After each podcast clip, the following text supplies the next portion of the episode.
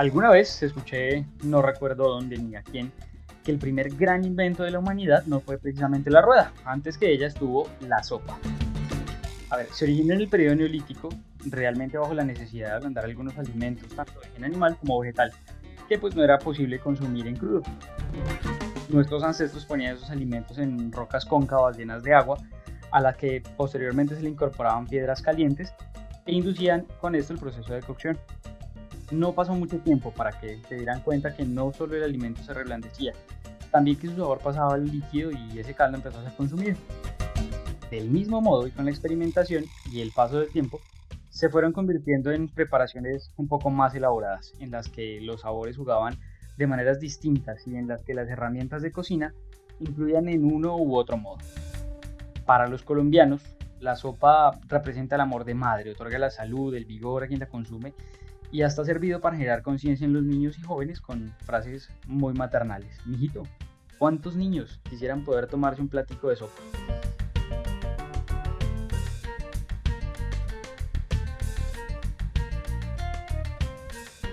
Te doy la bienvenida una vez más a este cocinero andante y con esta introducción verás que el tema de hoy tiene caldo.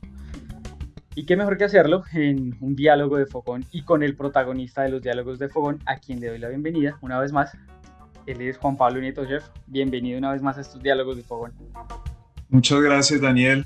Gracias por la invitación y qué bueno volver a, dialogar contigo. Chévere que esté aquí con nosotros. Bueno, chef, ¿cómo van las cosas? ¿Cómo ha pasado este tiempo de una temporada a la otra? Bueno, pues con mucha mucha energía, mucha expectativa pues por toda la, situación que está ocurriendo en el, en el mundo y pues en nuestro país, pero siempre poniéndole pues la, cara amable y, y, la, y la mejor y la más grande energía pues para poder sacarlo adelante, ¿sí? Entonces, eh, hay que, la gastronomía permanece, la gastronomía hace que nos mantengamos juntos, unidos, que compartamos y, hay que verla como un elemento o como, una fuerza integradora, ¿no? Entonces, nosotros los cocineros y gastrónomos tenemos esa gran responsabilidad. Así se nos haya visto afectado el, el bolsillo. un fuetazo pequeñito, nada más. Sí, sí, tocó volver a las sopas, precisamente. Creo que mejor. Bueno, hay que contar una, una pequeña anécdota y es que este episodio nace partiendo de uno que salió en la temporada anterior, que grabamos justamente con Verónica Sánchez de Ospina, en el que, bueno, le dimos vuelta a todo el mestizaje culinario en el país y que te invito a escuchar. Es el cuarto episodio de la primera temporada del Cocinero Andante. En ese episodio salió una frase muy particular que nos la otorgó ella y es que todas las sopas colombianas tienen como madre una sopa española, que es la olla podrida.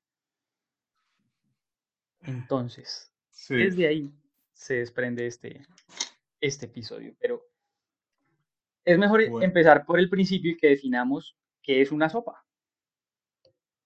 Bueno, eso, esas palabras de, la profe Verónica, que es una persona con una, pues un conocimiento que desborda pues años y años de, de trabajo que yo admiro muchísimo y, tenido la oportunidad de trabajar con ella, una de las personas que más sabe de historia de la cocina, pues a mí me, me generó pues eh, mucha inquietud y muchas preguntas con respecto a esa, a esa frase.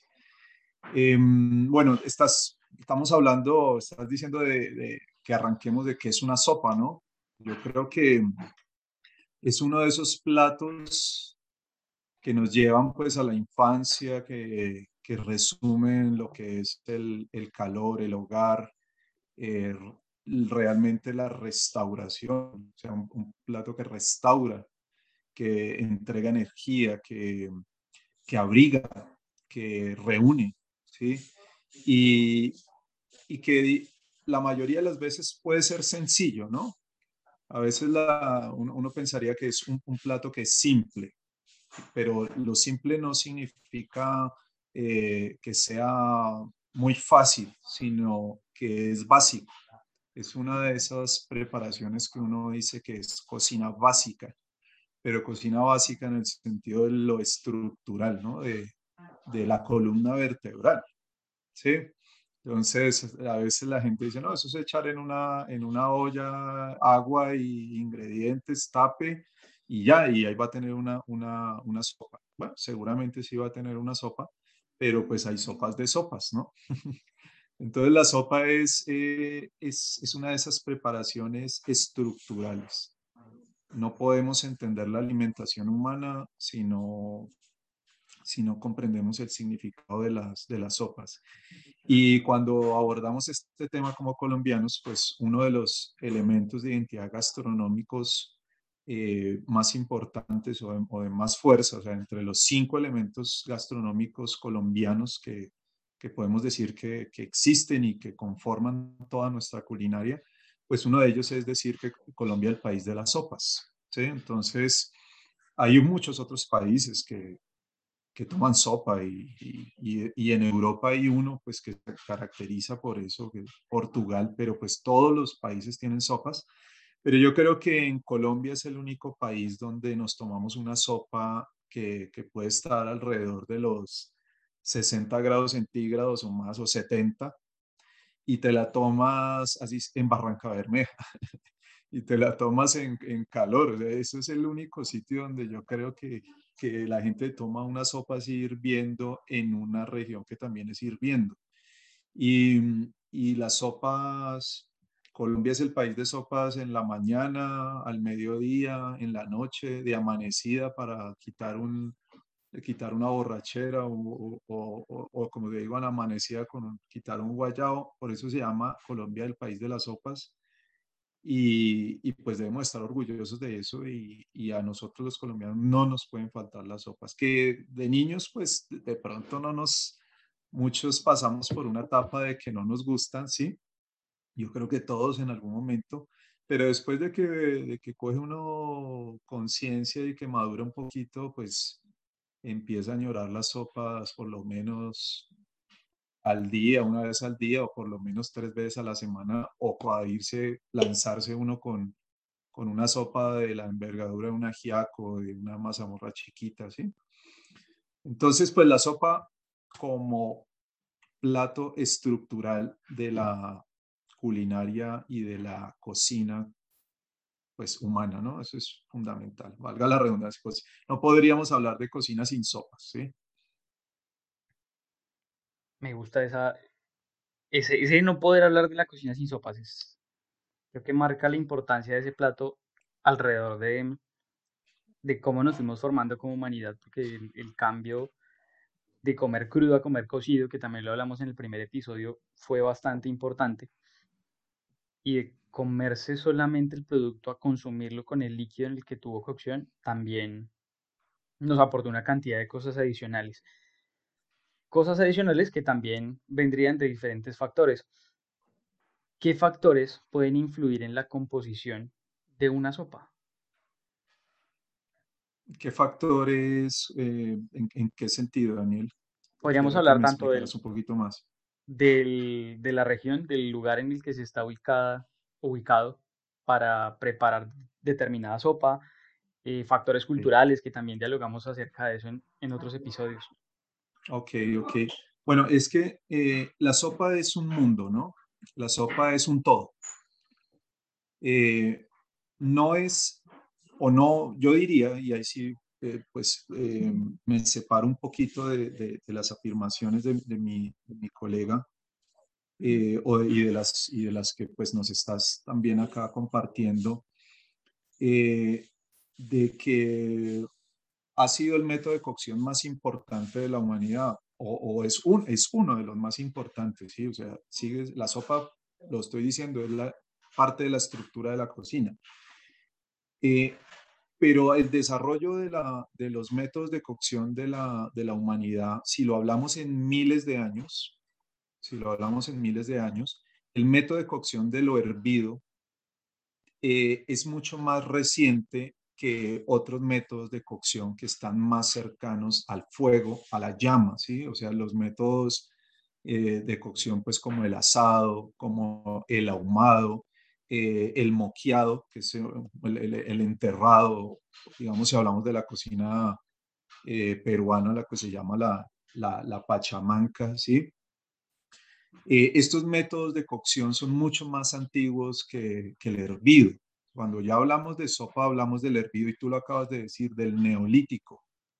Entonces, eh, ¿el neolítico qué es? El neolítico es em, la etapa más moderna de la humanidad, pero donde ha tenido los desarrollos más grandes, pues, de que, que nos han llevado, pues, a lo, a lo que somos hoy. Pero estamos hablando eh, del, de la última etapa de la edad de piedra, donde empieza a verse la, la, la agricultura, digamos que a nivel intensivo, eh, intensivo, entre comillas, como una horticultura, más bien de, conocer los productos y la gente empieza a cultivar por unos cambios climáticos que ocurrieron en ese momento. Entonces, neolítico quiere decir que todavía es edad de piedra, por eso se llama nuevo, nueva piedra, neolítico.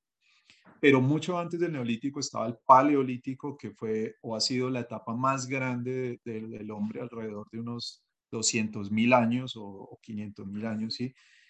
Y toda esa etapa pues no tuvo hervidos, sino fue todo lo que tiene que ver con fuego, ¿sí? Entonces, eh, el, el, el, método de lo, del asado y, y, esa atracción del ser humano hacia la cocina que nosotros los cocineros lo vivimos.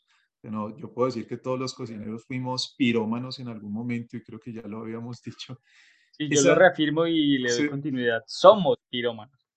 Sí, esa, eso, eso es algo, digamos que cultural, pero muy biológico en el proceso de desarrollo evolutivo.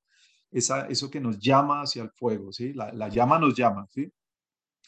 Y esos métodos que tienen que ver con el asado, con las carnes, con, con los ahumados, pues nos siguen llamando mucho más la atención. Y, y eso es lo que tú subas a una plazoleta de comidas de un centro comercial y veas cuántos restaurantes de parrilla hay y hagas una comparación de, de cuáles son los platos que más se consumen en, en, la normalidad, digamos, la normalidad, y todos van a estar relacionados con la plancha, con la parrilla, pero con ese, con ese sabor que genera el, fuego. Eh, esto es, es muy importante tenerlo en presente porque yo te estaba diciendo que la sopa es un todo. ¿Y qué significa que la sopa es un todo? Es un método de cocción que tiene que ver con el hervido, y cuando tú hablas de un método de cocción del hervido, necesitas un contenedor que, que te permita tener agua ahí y que permita eh, la acción del fuego debajo sin romperse. ¿sí? Eso ya te está diciendo que la sopa y el método del hervido es posterior al horneado. Entonces, el horno es un método de cocción anterior al, al, al hervido. Entonces el horno también pues, nos llama muchísimo la atención en un proceso evolutivo histórico. En esas primeras sopas que decías del neolítico, donde nos contabas que nuestros ancestros antepasados en unas piedras cóncavas metían unas piedras hirviendo, esos son los inicios, obviamente, de la sopa y los inicios del método de cocción del hervido, que salvo en algunas regiones del mundo se sigue haciendo de esta manera, ¿sí? Eh, muy como muy indígena, digámoslo así, y para ceremonias un poco, perdón, para cocinas ceremoniales. Pero piensa en que eh, eso me está mostrando una forma de mm, asentamiento, ¿sí? Yo no puedo llevarme una piedra cóncava en la espalda para, para cualquier lado. O sea, eso es muy difícil. Entonces ya me está mostrando si estos ancestros eran nómadas, eran sedentarios, muy seguramente eran nómadas, y pues hacían que el hervido tuviera que depender si encontraban o no una piedra de este tipo, ¿sí? Y, y pensemos en la capacidad de esa piedra. Pues la capacidad de esa piedra pues sería para unas dos o tres porciones, cuatro, o sea, no hay una, una piedra cóncava que, o hueca que pueda tener, no sé, 10 o 15 litros o 20 litros o un fondo de 40 o 60 litros donde yo pueda meter una piedra hirviendo. O sea, no lo hay. Estos son los principios y los inicios del hervido, pero ya hablando de sopa como lo hoy conocemos, tiene que haber un desarrollo primero de la alfarería, o sea, de la, de la cerámica, de una cerámica que no es cualquier cosa de hacer un pedazo de greda y hacerle formita y ponerlo encima, hágalo a ver si eso es así de fácil, ¿no? Eso es una especialidad, eso es una especialidad humana, una especialización de los trabajos y que yo voy a necesitar un horno precisamente pues para, para, valga la redundancia, hornear esa cerámica y que la cerámica me resista el fuego. Y si hablamos después ya de la, de la época de los metales, pues ya no vamos a hablar del, del neolítico, sino hablamos de, la, de, la, de las edades de la metalurgia, donde ya vamos a poder ver un, un crecimiento de los hervidos y vamos a tener las ollas y vamos a tener una cantidad de artefactos y utensilios eh, que van a surgir con estos avances, pero que eso me van a decir que este tipo de avances me van a decir que necesito una especialización de los trabajos y eso va a significar un, que solo puede surgir en ciudades, o sea, en el crecimiento, en, en la conformación de ciudades y hablamos de esas primeras grandes civilizaciones que ya hablamos del 10.000 o hablamos del 5.000 o 7.000 años antes, con el surgimiento pues primero de las ciudades de la Mesopotamia, Egipto, y ahí es cuando vamos a empezar a hablar ya de los servidos y vamos a empezar de las frituras y vamos a empezar a hablar de las sopas propiamente dicho. De resto, el método de cocción de los, de los que son cazadores, recolectores o nómadas sigue siendo el método de cocción del asado o sigue siendo el método de cocción del ahumado, porque es más fácil llevar el producto y asarlo simplemente en un lado a tener que llevar una cantidad de utensilios que implican estos otros métodos de cocción. Entonces, la sopa como un todo que te estoy diciendo significa que para que tú tengas sopa, es un ejemplo del avance tecnológico de la humanidad, ¿sí? O sea, la sopa no es tan simple, por eso te digo, la sopa habla de una estructura social donde tú vas a meter todo como un sistema solar, ahí como un sol, y la sopa es como un sol. Ahora, la sopa también surge eh, con un cambio en el aparato digestivo del ser humano, con un cambio en, las, en, la salud del, del ser humano, y es que el agua, el agua para que no te caiga mal, o sea, llega un momento donde el ser humano sabe que sí, que el agua le cae mal, por más de que sea el, ingrediente pues que, necesitamos, el agua mineral, el de los pozos, hay muchas bacterias y muchos eh, eh, microorganismos que vamos a poder pues eh, ingresar a nuestro, a nuestro sistema pues por la ingestión del agua, ¿no? Entonces, la sopa se convierte precisamente en un mecanismo, un medio de cocción que va a matar esas bacterias. O sea, no solo te va a cocinar los productos, que vas a meter ahí, sino que te va a cocinar el agua. Entonces, el agua también te va a permitir, o sea, es la sopa también te va a permitir que el agua que tú tomes, o sea, es una forma de hidratarse, que el agua que tú tomes eh, va a estar más sana que el agua que, que, estaba antes. Y nosotros lo alcanzamos a vivir de pronto con los paseos de olla o en los tiempos donde el agua se recogía todavía del río, pues ya nuestros campesinos, nuestros familiares que eran campesinos, pues ya no pensaban en tomarse el agua así directo, pero entonces venga, hagamos un sancocho con el agua del río, ya hoy no se puede hacer porque obviamente el hervido no va a matar una cantidad de metales y de contaminación que tenemos, pero eso sí se hacía en, eh, en algún momento y la sopa entonces se convierte en ese, en ese medio que no tenía el asado, que no tenía el, el, ahumado y que te va a permitir obtener la mayor cantidad de, de, nutrientes de los alimentos que antes no eran comestibles. Eso es un avance grandísimo porque eh, tú no puedes asar todo lo que aparece ahí, tú no puedes coger un, un tubérculo fácilmente y asarlo, ¿sí? Pero lo puedes meter entre agua y va, el agua va a ser, va a mm, disolver y va a ablandar y lo va a hacer más, más eh, rico, más sabroso y, más nutritivo. Y lo mismo va a pasar con las carnes. Tú coges una carne dura, pues hoy estamos hablando de carnes eh, maduradas y bueno, añejadas, bueno, una cantidad de cosas y donde la ternurización de la, de la carne pero eso antes no era así. Entonces, ¿yo cómo hago para coger un caballo viejo o un animal viejo vacuno y asarlo? Pues esa carne me va a quedar durísima. O sea, el método de cocción del asado, por más de que fuera lento, si la carne no era de primera calidad, pues el resultado no iba a ser muy bueno. Eso con la sopa cambia, o sea, con, con el hervido cambia. Cuando tú metes una carne dura a hervir lentamente, vas a obtener en, pues con el pasar de los, de los minutos y de las horas, vas a poder obtener un caldo sustancioso y una carne blanda. Entonces, eso fue, ahorita lo vemos como tan simple, pero eso permitió a la humanidad comer, ¿sí? Comer, o sea, eh, crecer, crecer y crecer alrededor de una olla. Entonces, eso, por eso es que todavía nuestros sancochos unen, ¿no? O sea, o sea, hay un crecimiento alrededor de la olla. Entonces, quería un poco, era como contextualizar eh, eso de que no es el método más antiguo, no es el que nos define como tal, pero sí es uno de los más importantes y que demuestran un avance tecnológico gigantesco eh, que en su momento pudo haber sido como si hoy habláramos, no sé, de un, de un horno que utilizan estas cadenas de sándwiches turbochef.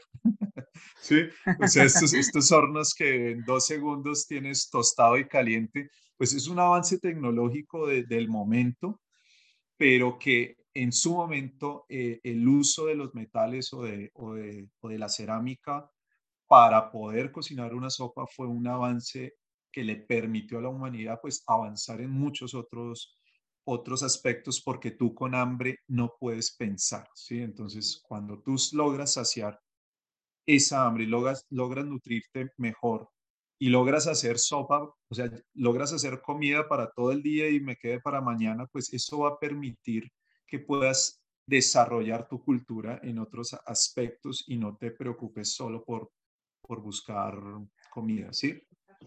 Es cierto.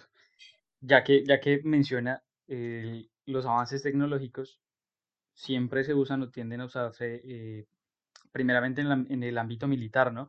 Me hizo recordar con esto que estaba diciendo que las primeras conservas fueron justamente un, desarrollo para el ejército de Napoleón.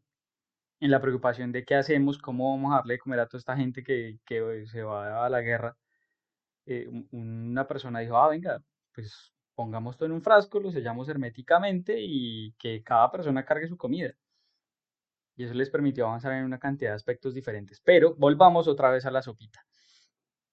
Y volvamos también en el tiempo. Me gustaría que, nos echara una mano para ver por una especie como de coronavisor cómo eran las sopas que en algún momento dieron el, mestizaje y origen a, las sopas que tenemos hoy día, tanto las indígenas como las españolas, y, el aporte africano al, tema sopas. Sí, ok, bueno, pues precisamente eh, ahorita hablábamos lo de, lo de mi colega. Em, que nos decía que podía haber una, una sopa madre, ¿no? Una sopa madre de la cocina colombiana. Es difícil, es difícil. Yo, yo, yo quisiera quitar ese, ese, esa palabra de madre, porque es que en nuestro país em, hablar de la mamá es diferente a hablar del papá. Yo creo que en todas las culturas, pero en nuestro país más. Entonces, si esto le llega a muchos oídos de muchas personas que yo sé que va a ser así, y muchos de ellos no han tenido papá porque tuvieron un papá que los abandonó, ¿sí? Entonces, eh, decir que la mamá de las sopas es una sopa española, pues entonces nos deja eh, en un segundo plano las sopas eh, indígenas, ¿sí? ¿sí me entiendes? O sea, en nuestra cultura es muy difícil dar la categoría de mamá, porque mamá solo hay una. Y, casi que muchos crecimos solo con la mamá.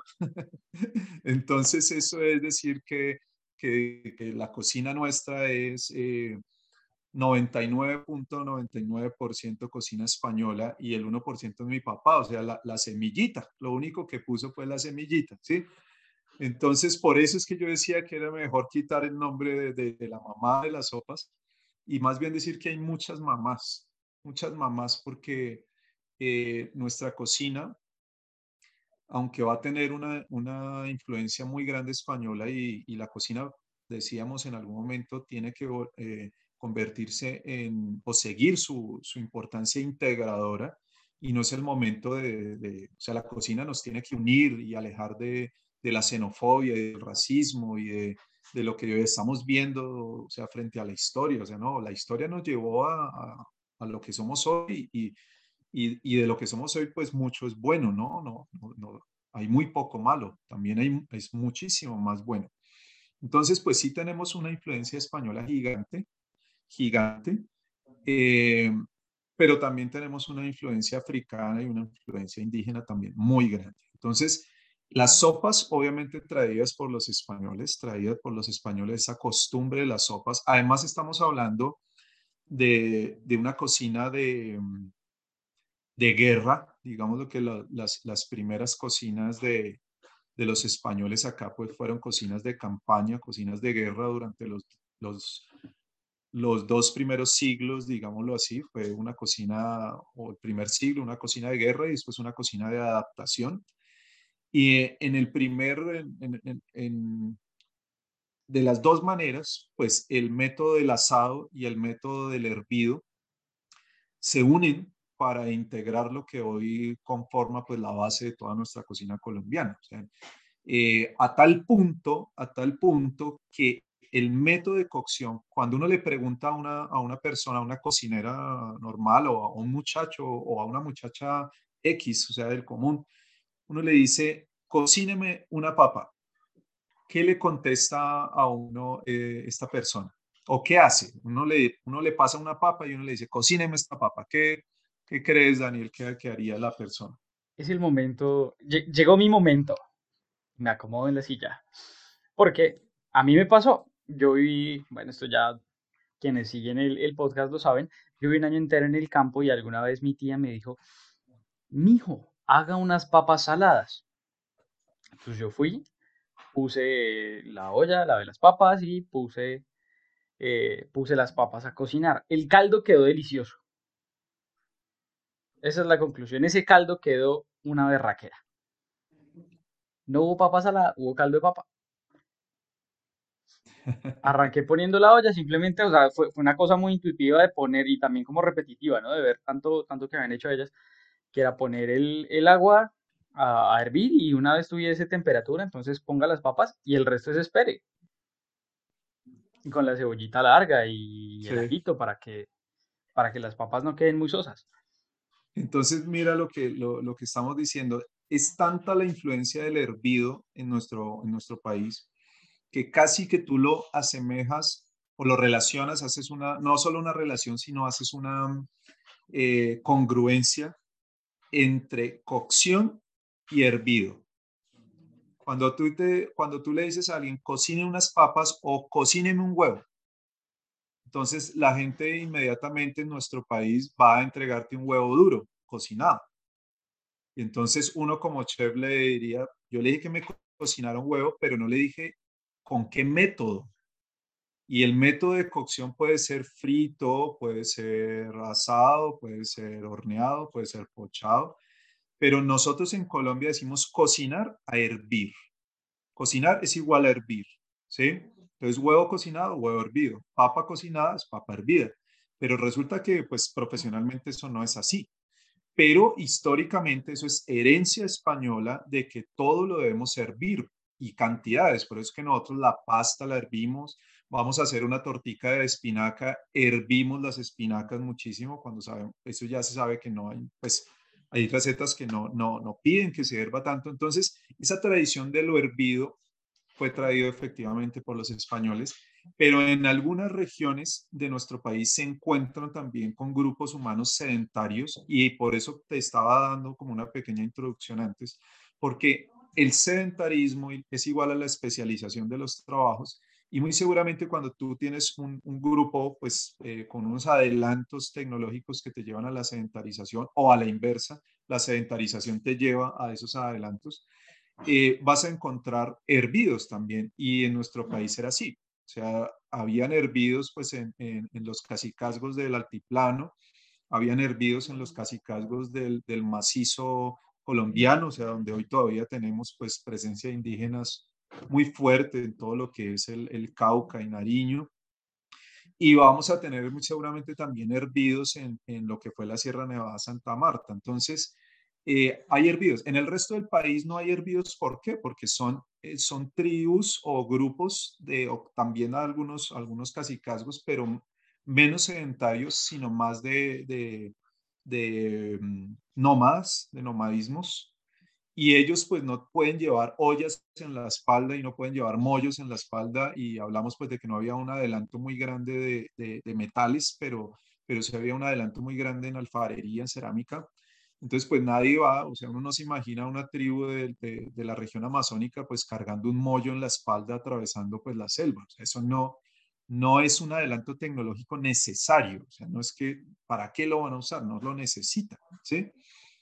Entonces, hay unas tradiciones grandes eh, de, del hervido también en América, que también van a haber tradiciones grandes en, en, Perú, tradiciones grandes en México de los hervidos y de las sopas. De ahí precisamente la chicha termina siendo una sopa, una sopa una sopa de maíz que se toma después cuando está fría y te va a garantizar que el agua se purifique. O sea, de ahí viene la historia que te contaba de, de, la parte de la salubridad en las sopas. Y los españoles cuando llegan a esas primeras confrontaciones y guerras con los pueblos nativos americanos, las primeras batallas sufrieron y las primeras batallas las pierden precisamente por, por problemas alimenticios, porque ellos tomaban aguas de pozo, pues el español tenía que tomar agua, no tenían cómo hervirlo muchas veces y pues tenían problemas estomacales y graves, ¿sí? Pues un, un ejército con, con, con soltura pues difícil, ¿no? Entonces ellos se dieron cuenta que nuestros indígenas y los indígenas sobre todo está, está eh, digamos que registrado con los indígenas eh, incas, eh, pues se dieron cuenta los españoles que tomaban era agua de maíz, o sea, chicha, y esa era la forma de hidratarse, la, la famosa chicha de jora, se llama la chicha de jora, y se dieron cuenta de cómo lo, cómo lo consumían y los españoles lo primero que hicieron fue adaptar esa tecnología, esa, esa cocción y esa comida y se dieron cuenta que era muy nutritivo, que no iban a enfermarse y pues ya lograron lo que lograron, ¿sí? adaptaron lo que era. Entonces, las sopas llegan por los españoles, pero aquí también encuentran las sopas y es un ejemplo de, sedentarización. O sea, donde hubiera sedentarismo, eh, hay sopas, hay sopas. Eh, el uso de los productos, pues la sopa, eso va de la mano. El, desarrollo del hervido de la sopa y de la sopa va de la mano del desarrollo de los productos. Entonces tú para comerte, eh, bueno, un maíz, lo que hablamos del, del cuchuco de maíz, tú te puedes comer un maíz fácilmente si está tierno, eso es para ponerte un ejemplo, ¿sí?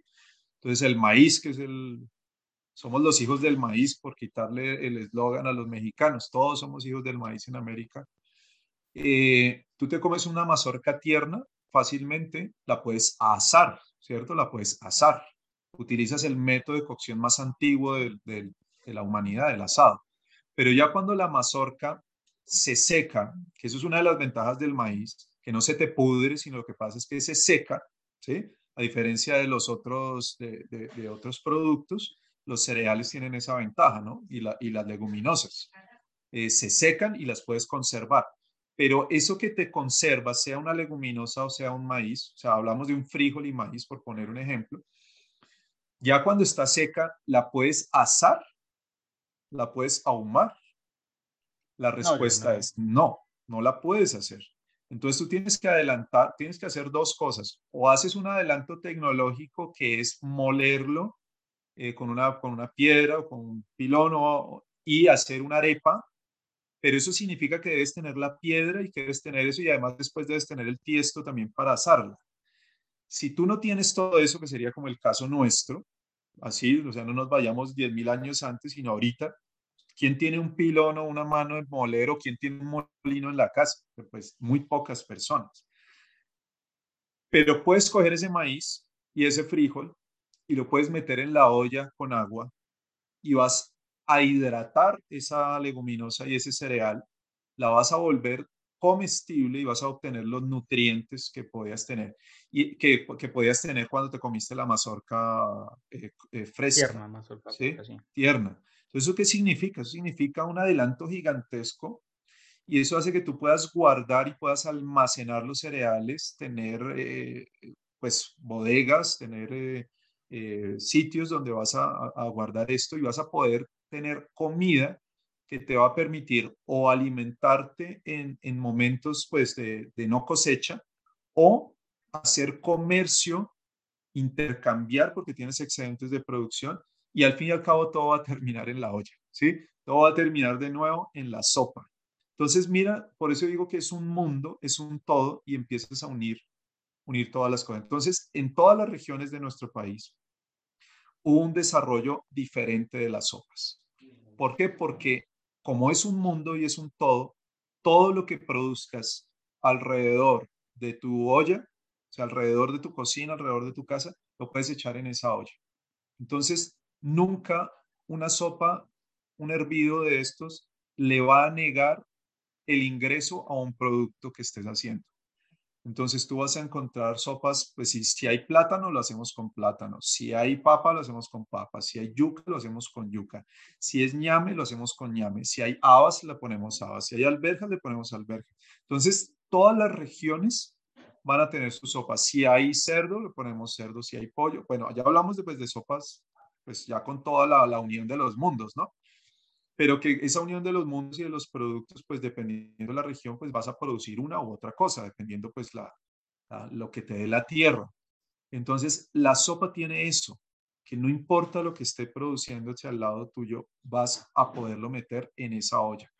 Y todo va a salir rico, a diferencia de los otros métodos. Los otros métodos tiene que ser muy, muy cuidadoso eh, con lo que pones, porque lo puedes dañar muy fácilmente. El hervido no. Sí tiene su técnica, claro, no es así nomás. No es, y, hay sopas de sopas, hay la sopa que queda rica y la sopa que no queda rica. Pero en general, puedes poner ahí lo que sea. Por eso hay esos, esos sancochos que en el norte se llama el, el, el sancocho de mulata paseadora. ¿Qué significa eso? Que la mulata tenía que salir a atender a su novio, al marido, al que sea, y lo que hacía era echar todo con pereza a la olla e irse y cuando vuelve la comida está lista. ¿sí? Eso es la ventaja del hervir. Tienes que controlar obviamente el fuego, que no se evapore, ¿sí? que todo, pues si no quieres una sopa espesa, sino que se sienta, bueno, hay que controlar los cortes, el tiempo de cocción de cada producto, etcétera, etcétera, ¿sí? Pero te va a permitir muchas otras cosas que, otras, que otros métodos no. Entonces, eh, las regiones tuvieron su desarrollo de forma particular dependiendo lo que, lo, lo, que se produjera, pero con un solo utensilio que fue común, ¿sí? que fue la olla. La olla que para nosotros es la olla marca que empieza con I. Acá se puede decir, acá podemos decir que es Imusa. Sí, sí, entonces el fondo, eh, y digamos que se quedó eso así, pero también pues hablamos de, todavía hay restaurantes de cocina tradicional colombiana que utilizan sus ollas de barro, eh, regiones en nuestro país que todavía utiliza ollas de barro, no con la fuerza que puede tener en México, por lo menos de la artesanía, pero que ojalá se, se recuperara. Eh, y México que tiene un ejemplo buenísimo de, de, de, los caldos que hablamos al principio, que es el caldo oaxaqueño de piedra, ¿no? Al que decías de que va con la piedra adentro, ¿sí? Sí, sí, sí. Ese es, ellos, pues, obviamente es una forma de, de rememorar o recordar esos antepasados de hace miles de años, ¿sí? Eso es decir, tenemos muchísima historia, pues por eso es que, es que lo siguen haciendo, ¿no? Y, ellos tienen mucho también de los otros métodos que decíamos del enterrado, ¿no? La famosa cochinita pibil, que pues son métodos muy antiguos. Entonces, eh, bueno, la sopa es precisamente, es un caldo social, ¿no? Es un caldo social lo que, lo que está ahí. Entonces, yo eh, eh, recordando un poquito antes de que que me preguntes lo, o que hablemos de lo otro, que me decías que si esa era la mamá, entonces ¿quiénes eran los papás? Entonces, eh, ella, Verónica, decía que la mamá era la, la, la cual. La olla podrida. Y nos hacía la aclaración que no era de podrida de que estuviera podrido, sino que era una representación del poder, del poderío. Sí, pero eso es muy bonito en, en, en, el, en los oídos de los académicos y muy bonito en el oído de los que nos gusta un poquito la historia de la cocina. Pero no hay que olvidar que la cocina tiene programación neurolingüística, o sea, lo que tú digas, el cerebro lo, lo, relaciona con algo que tú ya conoces. O, entonces, cuando tú hablas de olla podrida, pues terrible, a mí me pasó, o sea, yo hablaba de la olla podrida y cuando todos, pero olla podrida, y bueno, por más de que uno les explica por qué, igual queda, nadie quiere, quiere saber ni quiere probar una olla podrida. O sea, eso es programación neurolingüística. ¿Qué tienes de almuerzo? Olla podrida. Olla podrida. Pero es por el poder, no te preocupes. Pues nadie se lo va a comer con gusto, ¿sí? Entonces, pueda que sea es, eh, una de las de los orígenes. Yo hablo más de el puchero, es más, más tradicional, por lo menos en Bogotá es fundamental el puchero, o era fundamental el puchero, pero el puchero hay en toda Latinoamérica y es de origen español. Y precisamente puchero tiene que ver con esas sopas de la Edad Media. Viene, la palabra viene de un tipo de olla que tiene que ver como ese de mulata paseadora, pero era del ejército medieval que se iba a guerrear, o sea, ponían a hervir una sopa, agua, ponían ahí lo que hubiera en la tierra, lo que hubiera, los caballos que morían pues en las guerras, que eran caballos de guerra, de carne muy dura, eh, los metían ahí en la olla y se iban a guerrear. No sabían si iban a volver o no. Entonces era una olla de boca pequeña donde se hacía una sopa lentamente y los que volvían heridos o no, pues lo mejor que podían tener era una sopa que fuera pues restaurante, que fuera restauradora, reconfortante. Y de ahí viene ese puchero que fue traído pues aquí a Latinoamérica y se llama puchero santafereño y en Argentina hay puchero y en, y en Chile hay puchero, que ha caído pues tristemente en, pues en, desconocimiento el puchero. Eh, y esa es, es, de ahí vienen pues los sancochos, o sea, realmente el puchero es un sancocho. Eh, sancocho pues eh, no sé exactamente de dónde viene esa palabra, eso es una buena tarea. Eh, sancocho hay pues en todo lo que es el, Caribe y, y, todo lo que es Latinoamérica, ¿no? Y uno podría decir que sí es una de, las, de esas sopas que, que, que inician, pero cuando yo le digo que esa es la mamá, y pues me tocaría buscar los papás y resulta que mi mamá entonces sería, o esa mamá sopa fue muy, muy terrible porque tuvo muchísimos papás o muchísimos novios. Fue una mamá muy alegre porque todos, todos eh, metieron la cuchara. Entonces, eh, sí, la cuchara. ¿Y de qué era la cuchara? Entonces... Palo, eh, uy, ese es otro, ese es otro tema. Sí, entonces por eso yo decía que eso sonaba como muy chistoso porque pues tendría muchísimos papás porque la verdad es que fueron muchas mamás y muchos papás. Y las, y las sopas cambian, las sopas cambian de acuerdo a cada región. Decimos el sancocho, que es la sopa como nacional nuestra. Eh, todas las regiones tienen sus sancochos diferentes y todas van a, a, luchar porque sea la más rica. Los, los bayunos que han tenido pues la bandera del sancocho de gallina, pero pues hay sancochos pues de costilla o trifásico, como decías. Y si hablamos de los sancochos del, sancochos del Caribe, el sancocho dominicano, que es famoso, que tiene siete productos adentro, eh, pues hay muchos tipos de sancocho. Entonces es, no es una cuestión de, discutir de cuál fue primero, cuál es el más importante, sino realmente irse a la importancia del, del sabor de la sopa, del sazón de la sopa y lo que, lo que lo que significa que precisamente la cocina europea, la cocina francesa, eh, también nos demuestra esa importancia de la, de la sopa, o sea, del, del, cariño que se le puede poner a una sopa. Hay hasta películas de dibujitos animados relacionados con, con la sopa, ¿sí? No, no, eh, no, no, la popular de Disney, hay otras que giran en torno a las sopas que son muy bonitas, ¿sí? Se llama Despero, Despero se llama una, una película francesa para niños que gira en torno a la sopa. Eh, entonces, em, eso sí lo, lo, quería decir para que, para que abriéramos mucho más la, perspectiva hacia que todas las regiones tienen su sopa y no llegar a, a, un extremo a decir que el ajiaco santafereño pues es el mejor de todos, aunque sí es una de las sopas más importantes pero con la salvedad de que hay muchos otros ajiacos también, ¿no? Pero lo que sí hay que decir es que cuando el ajiaco es santafereño, es ajiaco santafereño, no le podemos estar mezclando otras cosas o sirviéndole de otra manera, porque hay que respetar la sopa y pues respetar una de las más importantes. Claro que sí. Así como se puede abrir la perspectiva, también podemos abrir en nuestro país un abanico muy, muy grande, justamente por, por el tema de la regionalidad. Nosotros tenemos seis regiones muy marcadas, cada una con su espacio y obviamente cada una con una serie de productos que se ven reflejados al final cuando se sirve esa sopa.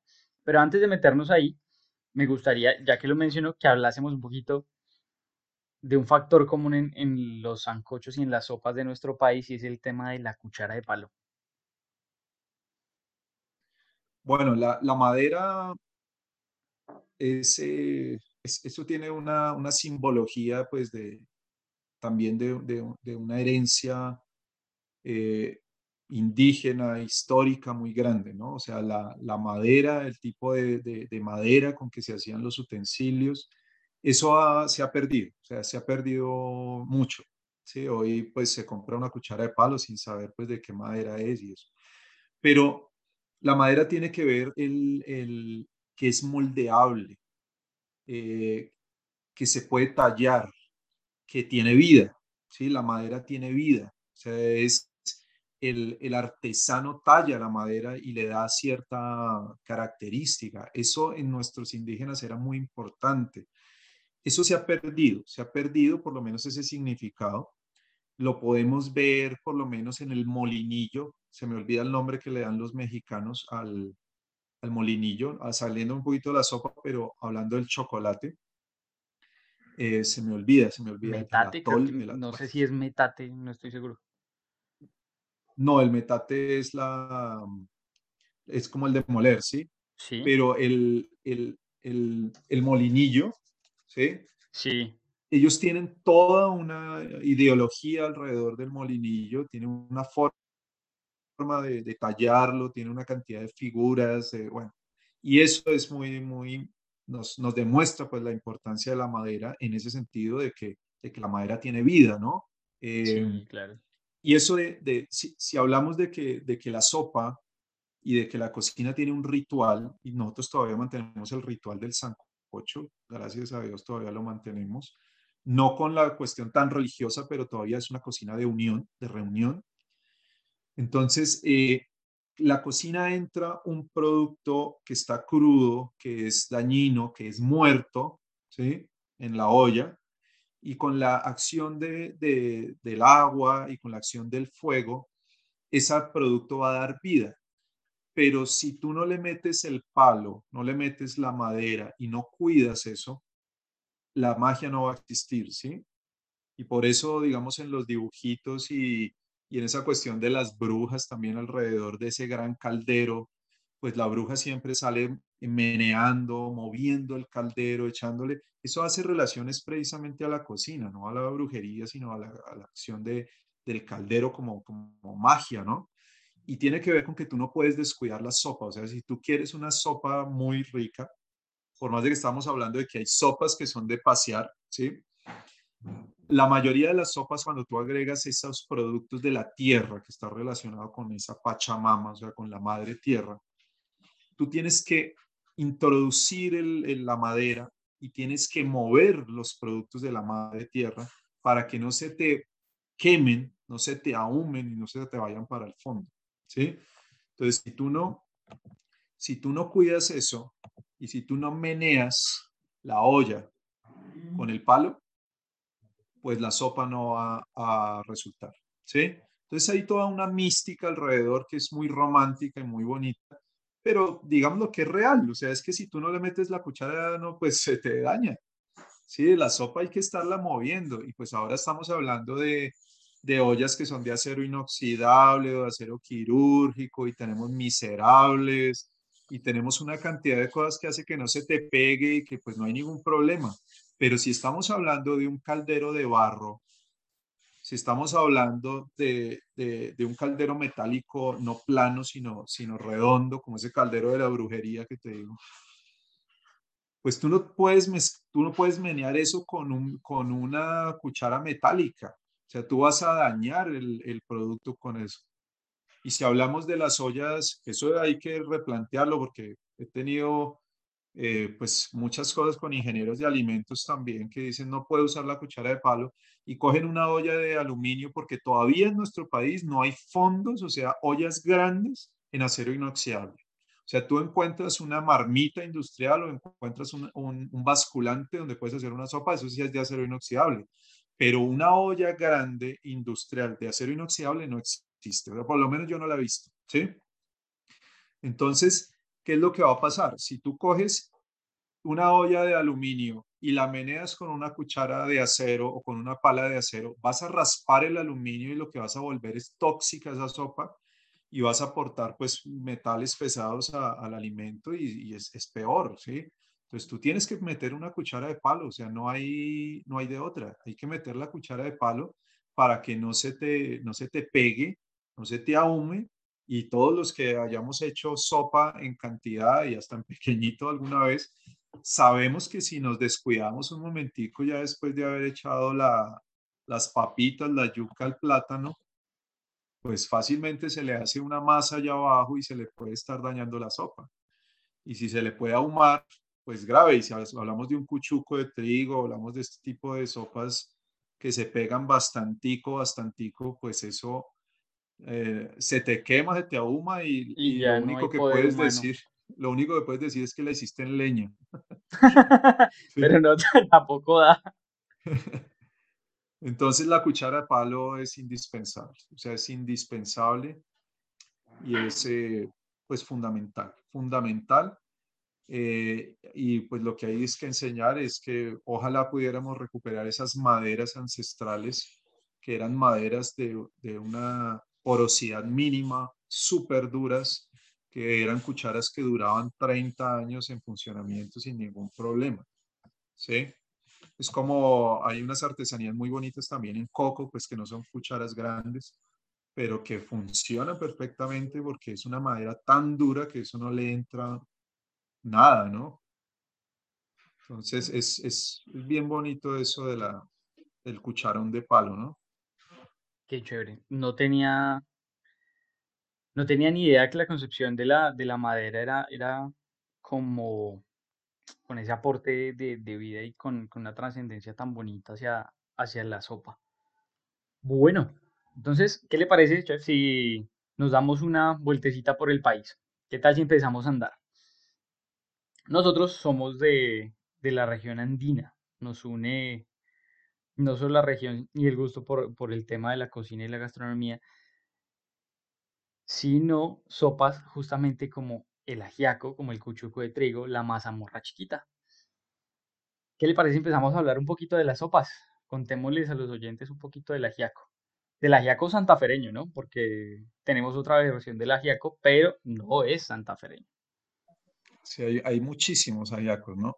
Es más, en, en todo lo que es del Caribe hacia abajo, todo lo que es la zona Caribe, vamos a tener ajiacos y también hacia Perú vamos a tener algunos ajiacos. Eh, el ajiaco santafereño, em, yo no voy a decir que es la, la, sopa más, más importante eh, para evitar pues precisamente dificultades regionales, ¿sí? Pero sí es una de las más importantes del país. Eh, de las más importantes, o sea, con I mayúscula. O sea, a nivel internacional, pues hay dos platos muy representativos, uno eh, que es la bandeja paisa y el otro que es el ajiaco bogotano o el ajiaco santafereño, ¿cierto? El hecho de que sea representativo a nivel internacional, pues no quiere decir que sea el más importante para Colombia o el más rico. ¿sí? Eso, por eso es que hago la, la salvedad. Lo que sí debemos hacer es romper esas barreras regionales y si alguien que es de la costa me está oyendo, algún paisa, eh, decir, bueno, el hecho de que, de que yo sea paisa no significa que el ajiaco no sea mío, porque es que el ajiaco es colombiano, el ajiaco no es solo de Bogotá, sino el ajiaco es colombiano, así como la bandeja paisa es colombiana. Entonces, yo soy bogotano, pero yo digo que la bandeja paisa es mía también por el solo hecho de ser colombiano y la quiero mucho y la respeto y la valoro. Y lo mismo va a pasar, y las mamás nos demuestran eso. Yo cuando uno tiene oportunidad de cocinar con mamás y llega una mamá paisa a, cocinar con una mamá bogotana, una abuela bogotana, pues la, la, abuela bogotana la invita a comer ajiaco y la mamá paisa viene con todas las ganas de comerse un ajiaco y de, y de aprender el ajiaco porque está en Bogotá, ¿sí? Entonces, ese es el amor que uno debe sentir hacia la cocina y no caer en el error de decir cuál es el plato mejor o el más rico o el más importante en un país de mega diverso, ¿no? El ajiaco bogotano sí tiene, eh, igual, las recetas son cambiantes, ¿no? Son cambiantes, pero cambian en, en, en periodos largos. O sea, no es que eh, hagamos esto de con cada versión de, del Día del Ajiaco que se está haciendo todos los años en Bogotá, entonces surja un ajiaco nuevo, ¿no? Eso no, no es así. O sea, por más de que se, se promocione y, y, se vean los cambios, no significa que el ajiaco bogotano deba cambiar en 10 años o en 15 años. Es un plato realmente muy nuevo, no es un plato que, que tenga 200 años de, de, antigüedad, no los tiene. Eh, yo digo que nuestra cocina eh, colombiana como tal, cocina colombiana, aunque tenga una herencia antigua, realmente es una cocina nueva, o sea, nuestro, nuestra nación colombiana, pues celebramos el, en 1810 y el 20 de julio de 1810, ¿cierto? Entonces, realmente, pues nosotros tenemos 210 años de conformación de nación, eh, pero en 1903 y entre 1903 y 1906, 1920, pues estábamos perdiendo eh, el, eh, Panamá, estábamos perdiendo una parte del Perú. Entonces, pues nosotros estamos hablando de que nuestro proceso de conformación de nación pues no tiene ni 100 años. En el 2013-2014 perdimos una cantidad de océano en, en, San Andrés, entonces pues ahí es cuando uno dice cuál es nuestro proceso de conformación de nación. Entonces, obviamente la, la gastronomía y la cocina pues también va a ser una cocina nueva. Eh, el ajiaco es mucho más moderno que el puchero que estábamos diciendo ahorita, el puchero santafereño, el puchero es mucho más antiguo. El ajiaco puede tener alrededor de unos 40 años, 50 años. No, no quiero ser exacto porque no tengo ese dato exacto. Pero se popularizó de la década del 70, 80 para acá. O sea, estamos hablando de apenas 40 años. Eh, se dice que más o menos hacia el 80, 82, el ajiaco bogotano viaja. Hablemos que en esa época también la gastronomía era diferente, ¿no? Era una, una cuestión bien diferente a nivel internacional. Entonces, pero el ajiaco viaja a uno de esos primeros concursos internacionales en Europa para encontrar los platos, eh, los platos de, de, las regiones, de los países, y el ajiaco bogotano gana como, como plato nacional de Colombia, en ese momento ganó un premio a nivel internacional como cocina regional, en 1982 más o menos. Ganó una cosa que se llamó cucharón, cucharón de oro, cucharón de oro, en una, una profe precisamente del Colegio Mayor de Cundinamarca fue la que viajó con el ajiaco pues a hacerlo allá, en una feria. Y de ahí en adelante, entonces, hubo un conocimiento del, del ajiaco a nivel internacional. Yo precisamente tenía un librito por acá, eh, que es un libro que se llama Viaje por las cocinas del mundo, que es un libro del, del 70 y habla de Colombia y no habla de la bandeja paisa ni habla del ajiaco. Entonces, cuando uno cuando uno busca estos documentos del 70 para abajo y no encuentra este tipo de, recetas, pues le está diciendo mucho de lo joven que puede ser nuestra, nuestra cocina. Entonces el ajiaco bogotano sí, obviamente mi abuela lo hacía y a mi abuela se lo enseñó pues otra abuela y así. Eh, es un plato que unificó que unificó precisamente esa historia de la, de la, de la cocina colombiana, porque precisamente em, coge la cocina española con la cocina indígena y con un poco también pues de la cocina africana, aunque pues aquí la, la, la influencia en, el, en, en, Bogotá pues no fue tan grande de la cocina africana, pero sí cogía cositas que unificaban todo lo que venía de Asia eh, a través de los españoles, ¿sí? Y ahí tú vas a encontrar la sopa de los, de, de, los Andes americanos que, que giraba alrededor de la papa, ¿sí? Y coge tres tipos de papa diciéndote que no estás hablando con cualquier grupo indígena, eh, pongo cualquier entre comillas porque no quiero ser, eh, digamos, tener juicios de valor ahí, sino que estábamos hablando de una región que tenía casi casgos y que era avanzada y que ibas a unir tres tipos de, papas. O sea, las sopas indígenas muiscas no eran sopas sencillas, o sea, tenía que haber una cocina mucho más desarrollada. Y por eso es que hay tres o más tipos de papas pues en, en todo lo que es Boyacá y pues, eh, pues esta región. Entonces coges las tres tipos de papa, que cada una va a dar una característica diferente. Eso significa un nivel de conocimiento del producto y del resultado muy alto. Vas a utilizar un pollo y el pollo en la década del 50-60 no era el pollo que hoy conocíamos. El pollo era un bien más preciado, o sea, no existían las pollerías de que no tengo plata, pues comamos pollo, no. El pollo y el consumo de carnes era muy, muy exclusivo y el pollo era un elemento pues de, de un poco más de élite, ¿sí? No todo el mundo podía comer un pollo, un pollo tierno. Entonces el paso de la gallina, o sea, yo la gallina la tengo poniendo huevos y después de que ya llega su ciclo, pues me la como en un sancocho, ¿sí? Pero matar un pollo joven es, eh, o sea, yo lo puedo vender y puedo ganar más, ¿sí? Entonces, o puedo dejarlo crecer para que se vuelva una pollita y bueno, se vuelva una gallina. Entonces, el pollo tenía un nivel diferente, entonces no todo el mundo podía comer pollo.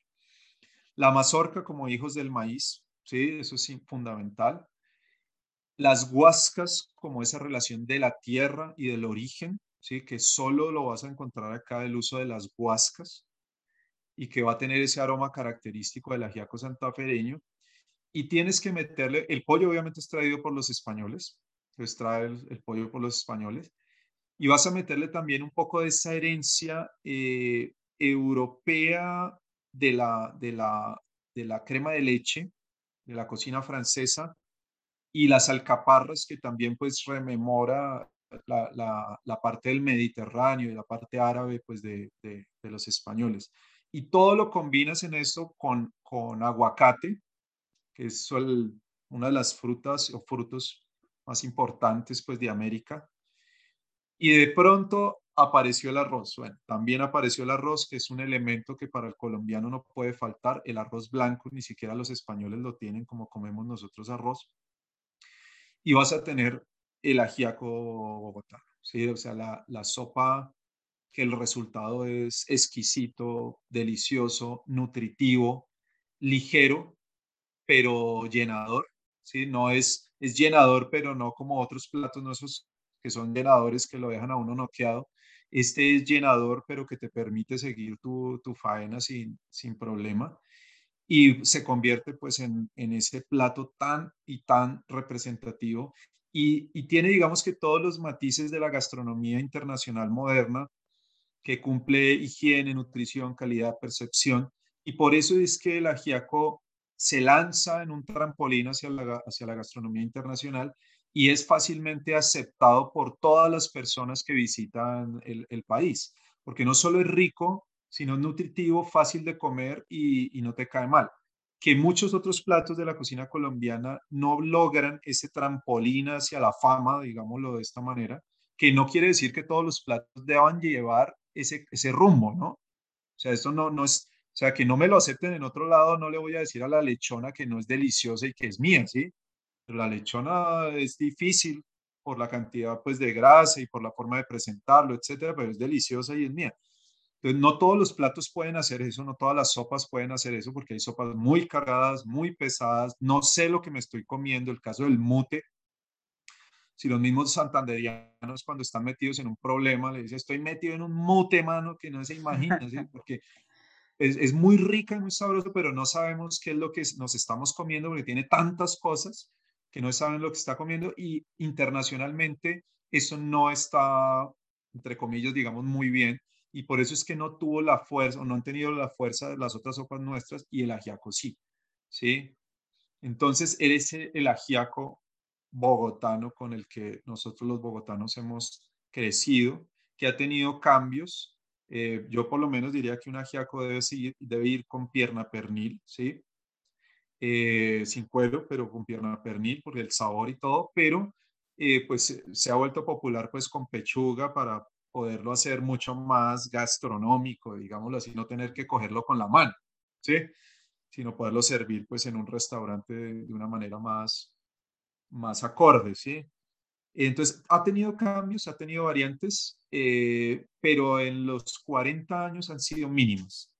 Lo que sí no puede llevar el ajiaco bogotano son alberjas, no puede llevar arracacha, aunque hay ajiacos que llevan alberja y arracacha, que son muy ricos, muy ricos. Yo digo que la arracacha le da un sabor delicioso al ajiaco, pero deja de ser el ajiaco bogotano o santafereño, ¿sí? Entonces no es para discutir que qué lleva el ajiaco, no, no, el ajiaco bogotano santafereño no lleva o sea, eso no es de discusión. Ahora usted en Cundinamarca, si usted es de Fusagasugá, entonces pues ahí lleva otra cosa. Si usted es de tal lado y acá, pues llevará otra. Si es del Tolima, llevará otra, ¿sí? Hay varios tipos de ajiaco, pero el bogotano no puede llevar eh, eso. Y yo he tenido discusiones con chefs por eso, ¿sí? Pero pues allá ellos. no eso. Pero de allá ellos, aprovecho para mencionar otro, otro que es de, de Guanenta en el Santander.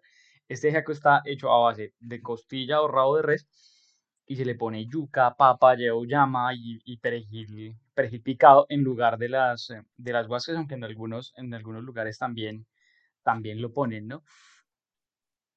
Sí, que una de las, de las cosas que más lo, le llaman a uno la atención cuando le preguntan por el ajiaco es porque el nombre. Entonces, eso no, no se han puesto de acuerdo. Hay muchos historiadores que hablan pues de, del uso del ají, ¿sí? Pero resulta que el ajiaco bogotano no lleva ají. Y muchos de estos otros ajiacos en nuestro país tampoco. Entonces, eh, bueno, no se sabe. Hay otros mucho más románticos que hablan de que ají era el nombre de una princesa eh, indígena colombiana eh, de, aquí de la región Muisca y que Aco era el novio y que se unieron y generaron la nación Muisca. Bueno, hay muchísimas cosas que son muy bonitas para darle ese origen, pero no nos hemos podido poner de acuerdo y, y, yo creo que ya no nos podemos poner de acuerdo, simplemente ese es el nombre. Y, y como muchas cosas habrá tenido un origen, pero pues ya ha, ha, ha cambiado y ya lo que debemos decir es que el ajiaco es una sopa de, de papas, es una sopa ligada de papas, una sopa espesa, eh, que puede tener una u otra cosa más, pero como para hacerle una, una diferenciación de las, de las sopas ligeras, ¿sí? de las sopas ligeras, o sea, transparentes o líquidas, que el ajiaco es, no es tan ligero, sino está en el punto exacto, ¿sí? es un, no es de parar cuchara, como puede ser una mazamorra chiquita, un cuchugo con espinazo, un mute, sino es, y no es tan ligero como una sopa de hortalizas o la jardinera, o bueno, este tipo de, de calditos, sino es una sopa que está en el punto exacto y que eso podría ser la definición de ajiaco, una sopa que no es tan ligera y no es tan espesa, o sea, es... En un punto medio. sí.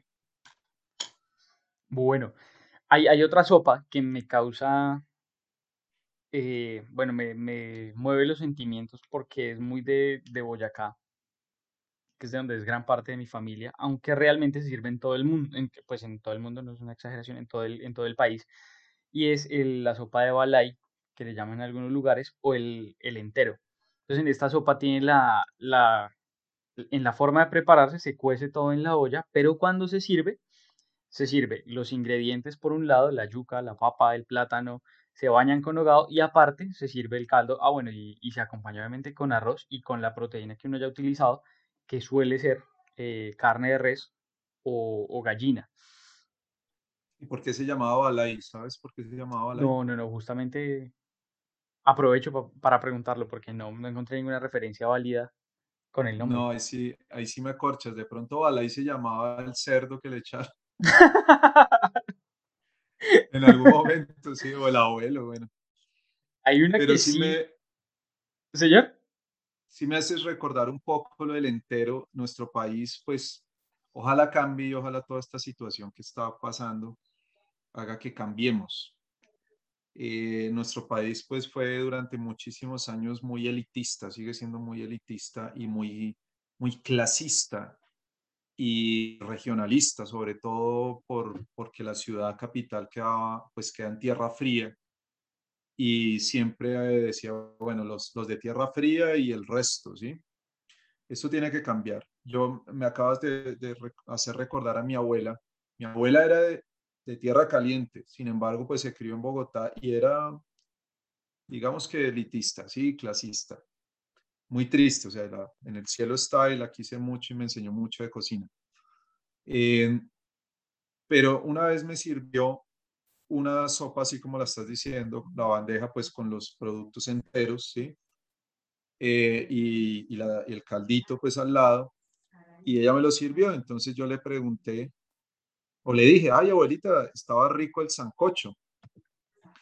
Y ella salió de la cocina muy seria, una, mujer muy seria, eh, y me, me dice así, sancocho no, entero. Así me dijo, entero. El sancocho es de tierra caliente, respete. ¿Sí?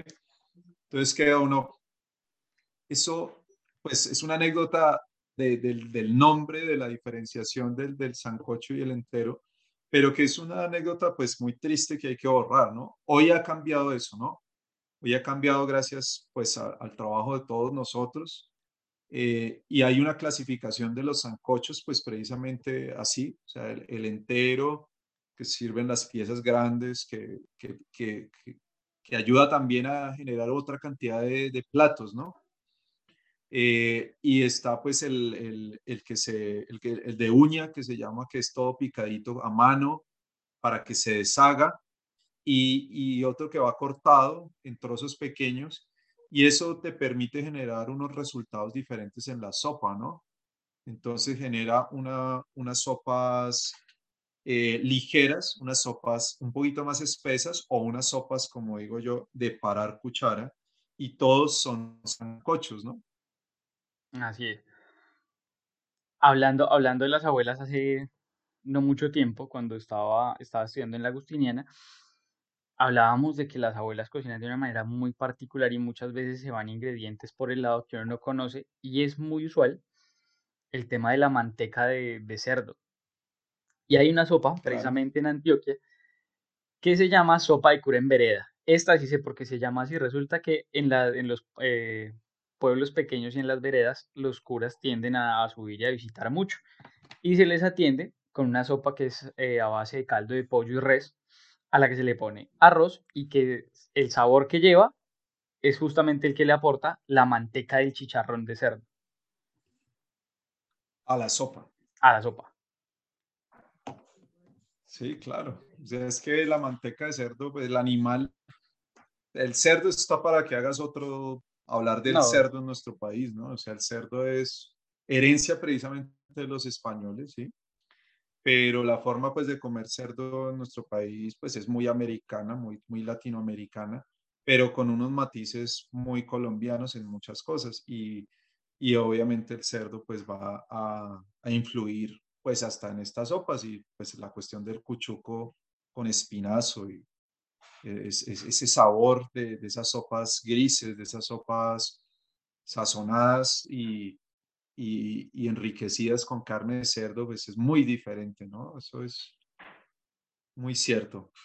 Bien, vámonos a otra que no, es, que no es ni de parar cuchara tampoco, porque el ingrediente principal es la cuajada. Esta sopa es muy tradicional del Tolima, donde se hacen unas, eh, unas bolas de, de, masa a las que se le pone cuajada. ¿Es sopa de cuajada o sopa de rullas? Es que las la rullas es una masa, eso es muy indígena. Mira que la, la rulla es, demuestra, digamos, el sincretismo cultural, o sea, de nuevo, la mezcla, volvemos a que la sopa es, y la, la sopa es un sistema solar, ¿sí? Que te muestra todas las uniones culturales ahí. Y la rulla es la unión del maíz con la leche, o sea, la leche viene de, Europa y es integrar, ¿no? Una integración. Sí, se integra, se integra la, la, harina con la cuajada y aparte se le pone yema de huevo. Y después se cocina en, en el caldo, sí, en el caldo. y eh, ahí en el Tolima, en, el, en Santander, hay una rulla un poquito más desarrollada que es la chorota, ¿sí? La sopa de chorotas, que es una rulla rellena, es una rulla que, te que le puedes meter más cosas o que la puedes sacar y rellenar de hogado y, bañar con el, con el caldo. Son, son sopas muy importantes en la cocina. Eh, la cuajada, pues obviamente el amasijo es fundamental, es, es eh, Colombia sin amasijos, es el otro elemento de identidad gastronómica, las pequeñas comidas, ¿no? Y el amasijo colombiano, pues además de la arepa, pero el amasijo tiene que ver con el tipo de queso y con la cuajada y con el queso fresco, que es un elemento muy fuerte, que producimos mucha leche, entonces tenemos quesos frescos durante todo el año. Entonces, eso, eso va a permitir pues, que tú desarrolles unos amasijos y la rulla es un, un excelente ejemplo con detractores, porque pues me preguntan y bueno, son sabores eh, que no tienen la fuerza que pueden tener otros, otras preparaciones, ¿no? La, la cocina andina, eh, también en, en, la andina alta, ¿no? Porque hablamos de que nuestros Andes son bien complejos, pero la, la andina alta, o sea, la, la, la región fría, es una, una, una región de sabores muy sutiles y ahí está su riqueza, ¿no? que eso no es tampoco muy popular a nivel internacional. Eh, la sutileza en los sabores no es muy, muy, se, busca más bien como una fuerza, ¿sí? Que, y de ahí pues la cocina del Pacífico nuestra, la cocina costeña, eh, la cocina de fritos eh, de la andina también, o sea, la fritanga, bueno, todo este tipo de cosas que sí tienen un protagonismo. Y sopas que tienen un protagonismo, que tienen sabores bien pronunciados pero hay sopas que son más ligeras como estas eh, y que son muy representativas de cocinas regionales, son muy, muy poco populares. Eh, una de nuestras tareas como, como gastrónomos pues es tratar de, de mantenerlas o por, o por, lo menos registrarlas o probarlas, pero no hay que olvidar pues que nosotros también vivimos de una comercialización de la gastronomía y que muchos de estos platos pues hay algunos que que ojalá todos prevalezcan, duren, pero hay otros que de pronto van a quedar pues en un solo lado en alguna, en alguna región.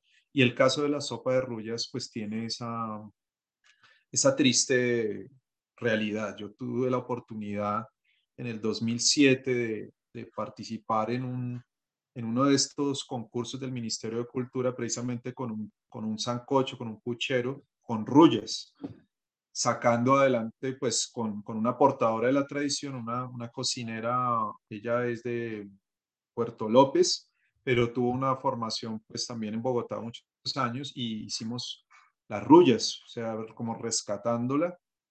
Y, y, bueno, eso es lo que uno tiene que tratar, pero no hay que olvidar pues que, que no todo podrá, o sea, es una, una cuestión normal de la humanidad de que hay algunas cosas que se van modificando, unas cosas que van naciendo y otras que van quedando atrás. Hay muchos ejemplos de sopas que pueden quedar atrás.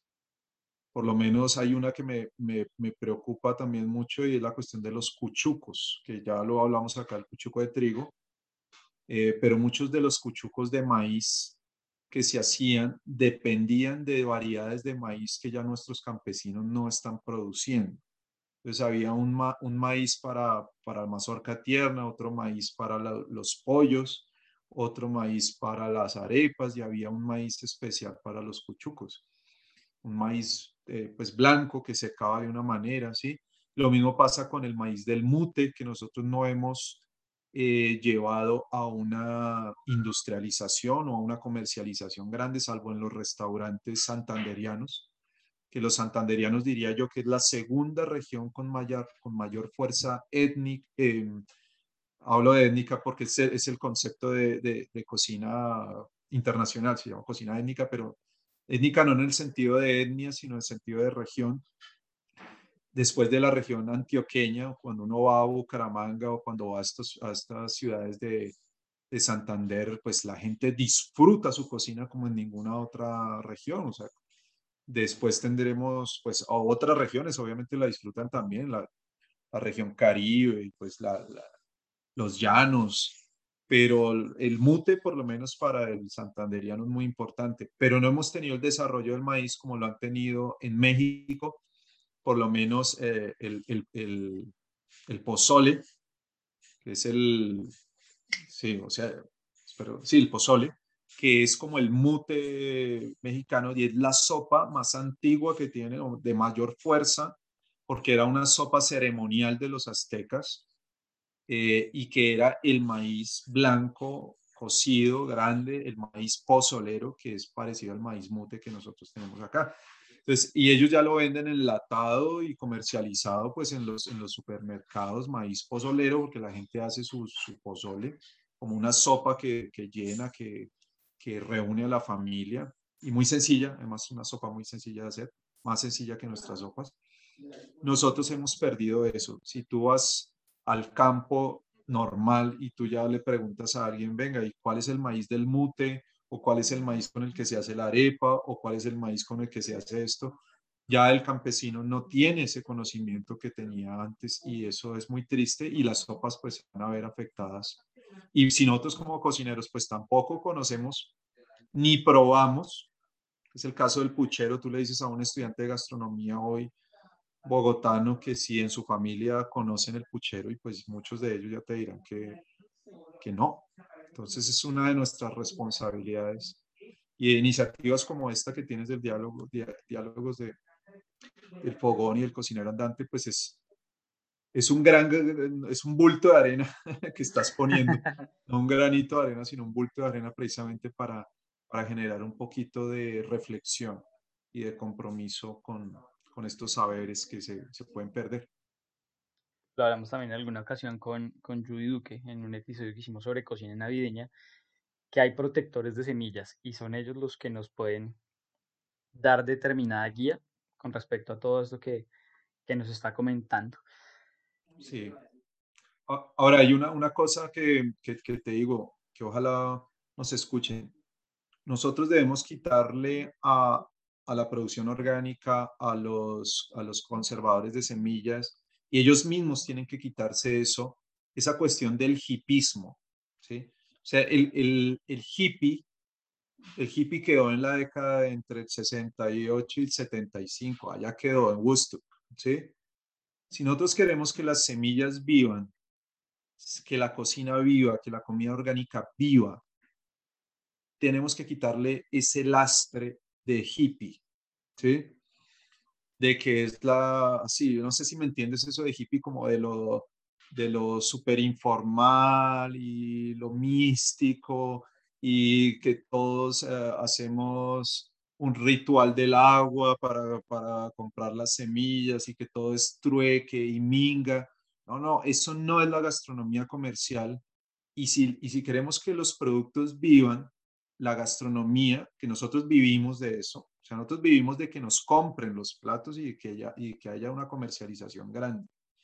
Entonces tenemos que seguir el ejemplo, pues tenemos allá en, en Europa gente que está, o en, o en Estados Unidos, en San Francisco, en California, y bueno, en Nueva York y en todas estas ciudades grandes, ya han pasado por esa etapa de, de, de, de, lo místico, así, de que todo es amor y paz alrededor de las semillas, es claro que hay que cocinar con amor y con paz, pero hay que volverlo comercial y hay que volverlo útil y hay que entregárselo a todos. Yo tuve la oportunidad de ir a un mercado orgánico en una ciudad y pues me encanta la comida orgánica y voy a comprar comida orgánica.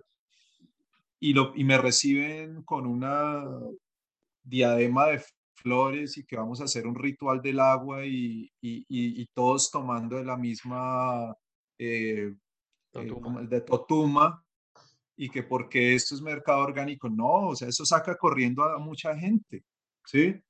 A mí no me salió, no me sacó corriendo porque no tomé, no tomé de la totuma, pero no me sacó corriendo porque tengo una, una, un concepto claro de que hay que ir buscando la, la, comida orgánica, pero mucha gente sale corriendo de eso, entonces eso sí hay que verlo y ojalá me escuchen de que hay que meterle, meterlo en la comida rápida, o sea, si, si, si, si nuestros nuevos platos es la salchipapa, pues por lo menos que la papa sea de acá, orgánica, ¿sí?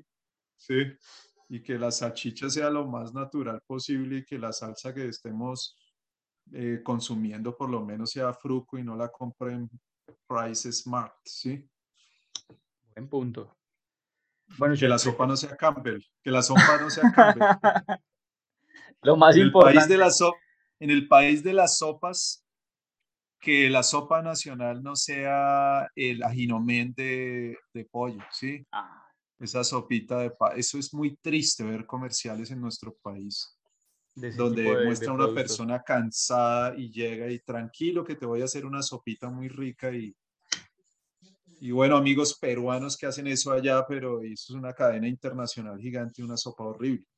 En el país de la sopa, en el país del mute, en el país de la mazamorra, en el país de la cazuela de mariscos, en el país del mote de queso, no podemos tomar sopas instantáneas de, caldos de gallina y de pasta de calentar en el microondas. Por Dios santo, eso es terrible. Vamos a hacer una cosa, Jeff. Quedémonos con esta reflexión, porque ya el tiempo de este episodio no nos da. ¿Y qué tal si ampliamos las sopas del resto de las regiones de nuestro país en otro episodio? Claro que sí, pues hasta, hasta donde me llegue mis conocimientos, porque Colombia, como dices, una, sabemos que es una cocina muy vasta y muy grande y por lo menos hoy te preguntaba lo de, lo de la sopa de balay, ¿fue que dijiste? Sí. No, no tenía conocimiento, sí, entonces, eh, y este tipo de ajiaco que dices también del otro lado es muy grande. Y hoy también pues he aprendido cosas y pues igual es un diálogo y, y compartimos pues lo, lo que sepamos con el respeto pues de los, de los colegas y de los compañeros que, que, vayan a escuchar, que puedan saber más que uno en algunos aspectos, como podemos saber más nosotros en otros. Totalmente de acuerdo. Bueno, ¿y qué tal si a esos colegas también les damos la invitación que se pasen por, por las redes del cocinero andante? En este momento puedes pasarte por Instagram, nos encuentras como andante.cocinero en Facebook con la página de El Cocinero Andante y también estamos en Twitter para que nos comentes todos los detalles del episodio, los que te pareció interesante, lo que nos quieras comentar y corregir. Todo eso es bienvenido. Una vez más te doy las gracias por estar aquí, te envío un fuerte, fuerte abrazo. Maestro, mil gracias por haber compartido con nosotros este espacio y tanto conocimiento que si usted aprendió, imagínese yo. No, gracias, gracias. Para mí siempre es un gusto, me encanta esto de, soy un apasionado de la cocina, de la enseñanza y, realmente disfruto mucho, mucho este espacio y, no, muchas gracias por, por invitarme a, a tu programa. Un gustazo inmenso. Entonces les enviamos desde aquí un muy muy fuerte abrazo. Ánimo que todo esto va para mejor. Nos vemos en un próximo episodio. Chao, chao. Chao.